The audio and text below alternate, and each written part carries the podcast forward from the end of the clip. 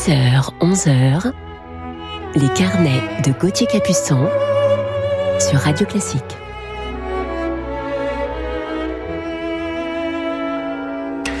Bonjour à tous et bienvenue dans nos carnets musicaux du week-end. Je suis très heureux de vous retrouver, de passer cette heure de musique ensemble et de vous parler aujourd'hui en fin d'émission d'un immense violoncelliste, un de mes mentors, voilà, qui a énormément compté pour moi.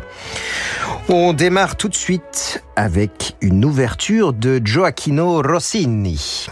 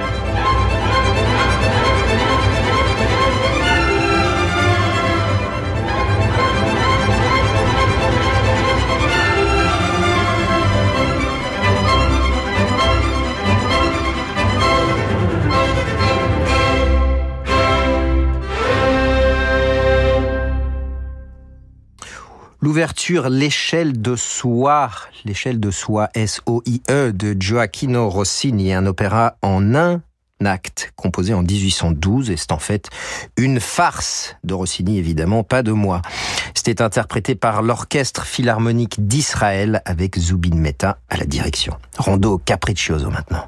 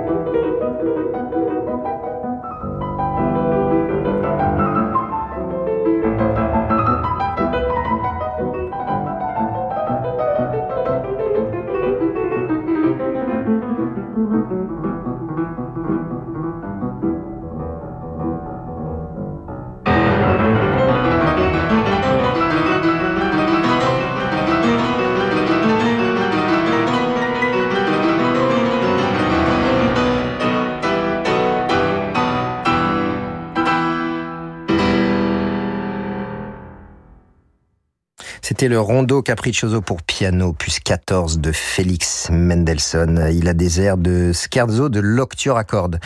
Ce rondo capriccioso vif et gai, cette pièce féerique, donc de Félix Mendelssohn, est magnifiquement interprétée par le grand Murray Peraya. J'en profite pour vous remercier à tous pour vos messages que j'ai beaucoup de plaisir à lire. Euh, un petit bonjour à Étienne, Eric et Catherine de Lanton. Voilà, n'hésitez pas à me faire part de vos commentaires. C'est sur On se retrouve tout de suite pour la suite de notre programme. Bonjour, c'est Franck Ferrand. Vous savez que nous nous retrouvons à 9h chaque matin pour vivre des histoires, mais aussi pour vivre la grande histoire. Franck Ferrand raconte du lundi au vendredi à 9h sur Radio Classique et en podcast sur radioclassique.fr et vos plateformes habituelles. Comment faire face au Covid-19 quand on est touché par la trisomie 21 Alexia, psychologue à l'Institut Jérôme Lejeune, nous répond. Le confinement peut être source d'angoisse pour ces personnes. À l'Institut Jérôme Lejeune, nous avons lancé un suivi médical et un accompagnement psychologique par téléconsultation qui leur apporte un grand soulagement. Parce que les personnes porteuses de trisomie 21 ont plus que jamais besoin de votre soutien, faites un don à la Fondation Jérôme Lejeune. Fondation Jérôme Lejeune. Cherchez, soigner, défendre. Quand musique rime avec solidarité. Depuis le 27 mars, le label La Dolce Volta reverse 25% des commandes passées sur sa boutique en ligne à la Fondation Hôpitaux de France. Soutenez vous aussi l'initiative et faites-vous plaisir en commandant sur le site ladolcevolta.com. De grands interprètes et des enregistrements multi-récompensés vous y attendent. Et parce qu'en cette période, la musique nous apporte joie et réconfort, les frais de port sont gratuits. Ensemble, aidons nos soignants. Rendez-vous sur ladolcevolta.com. Cabinet Arc présente des histoires presque drôles. Pour le paiement de votre facture, soyez rassuré, monsieur Martin. Nous avons amélioré nos process.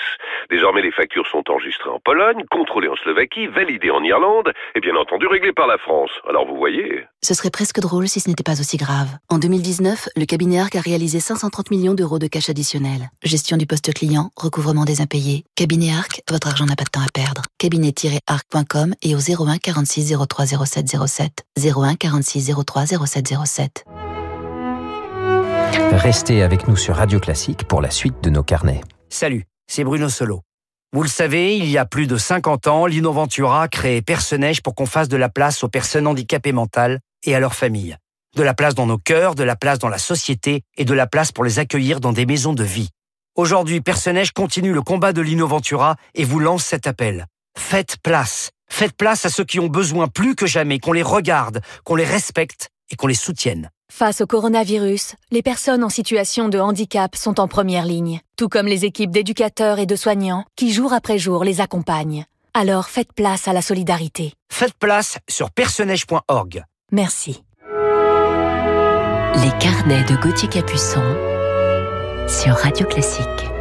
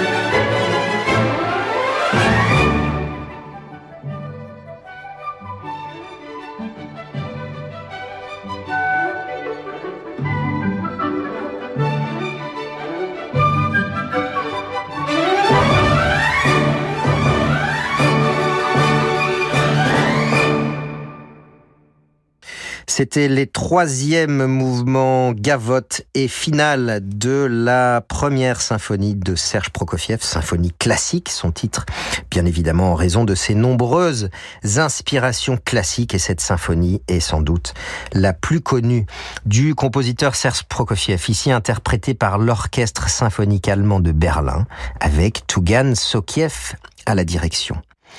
Nous restons dans l'univers classique des compositeurs russes avec Tchaïkovski maintenant.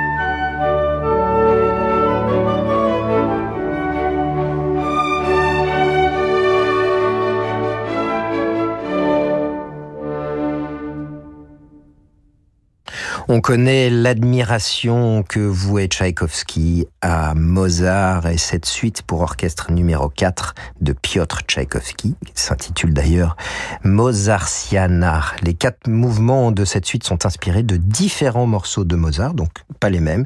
Ce menuet, lui, est tiré d'un menuet pour piano Köchel 355. Finalement, on en vient donc à Wolfgang Amadeus Mozart.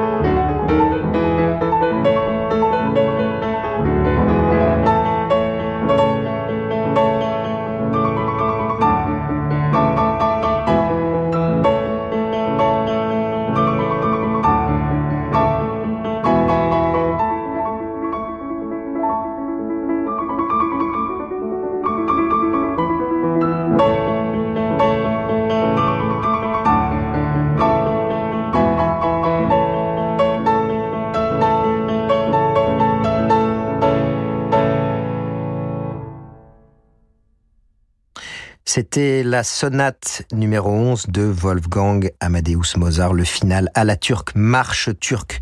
Ce titre évidemment très connu de cette sonate où il imite le style d'une compagnie de janissaires turcs. L'imitation de la musique turque était d'ailleurs très en vogue à cette époque. Nous écoutions donc la pianiste Anne Kefelek dans cet enregistrement Mirare. Il est temps maintenant de retrouver mon coup de cœur du jour et je voudrais vous parler d'un immense violoncelliste, immense musicien né en Autriche en 1951 et décédé subitement en décembre 2016. C'est le grand violoncelliste Heinrich Schiff. Heinrich Schiff a été mon maître pendant plusieurs années. Après avoir travaillé avec Philippe Muller et Annie Cochet à Paris, je suis donc parti pour Vienne.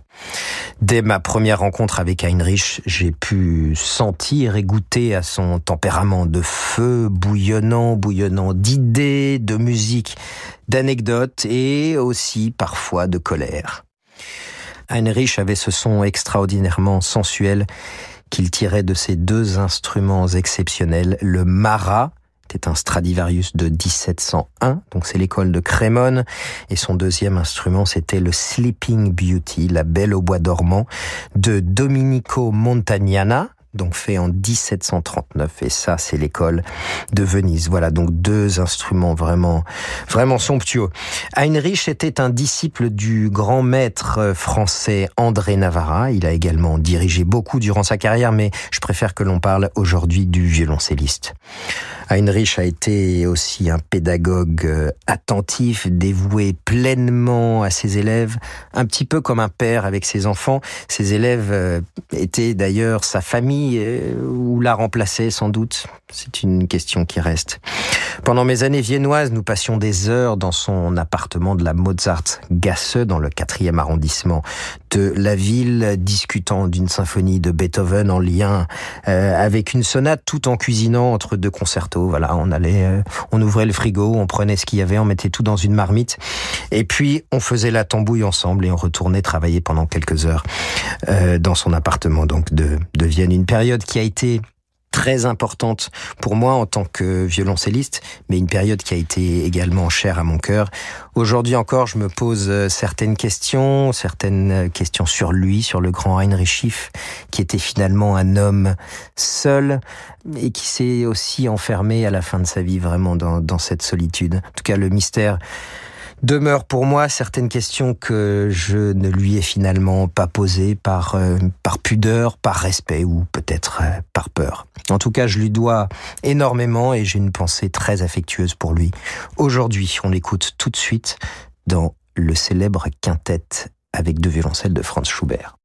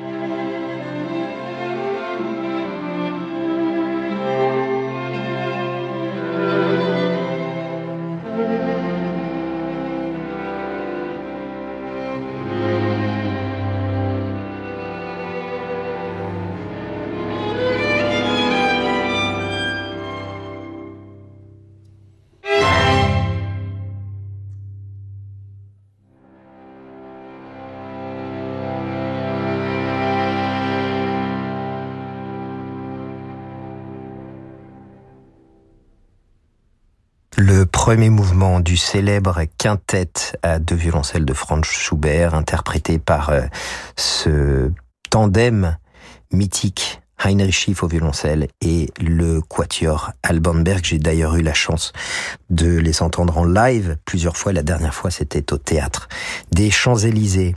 On écoute un deuxième extrait de mon coup de cœur du jour, Heinrich Schiff, dans une sonate, la troisième de Beethoven.